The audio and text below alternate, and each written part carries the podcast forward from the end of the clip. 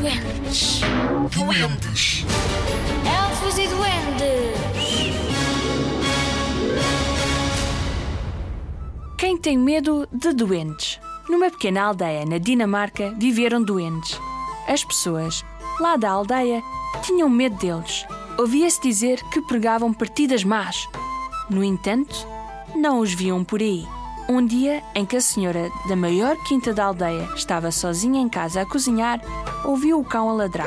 A senhora espreitou pela janela o que se estava a passar, mas só viu uma mancha encarnada no chão a mexer-se tão rapidamente que o cão não o conseguia apanhar. Se calhar era um esquilo, pensou a senhora e fechou a janela. Pouco depois, ouviu passos e alguém a bater à porta. Deve ser uma vizinha, pensou enquanto se dirigia à porta. Mas não era uma vizinha. Era um pequeno doente com um gorro encarnado na cabeça. Era tão pequeno como uma criança, mas a cara era já de um senhor com uma certa idade, com barba branca. Sorriu e a senhora não sentiu medo, apesar de saber que podia ser um daqueles doentes que pregava partidas más. Seria possível emprestar-me um pouco de pão?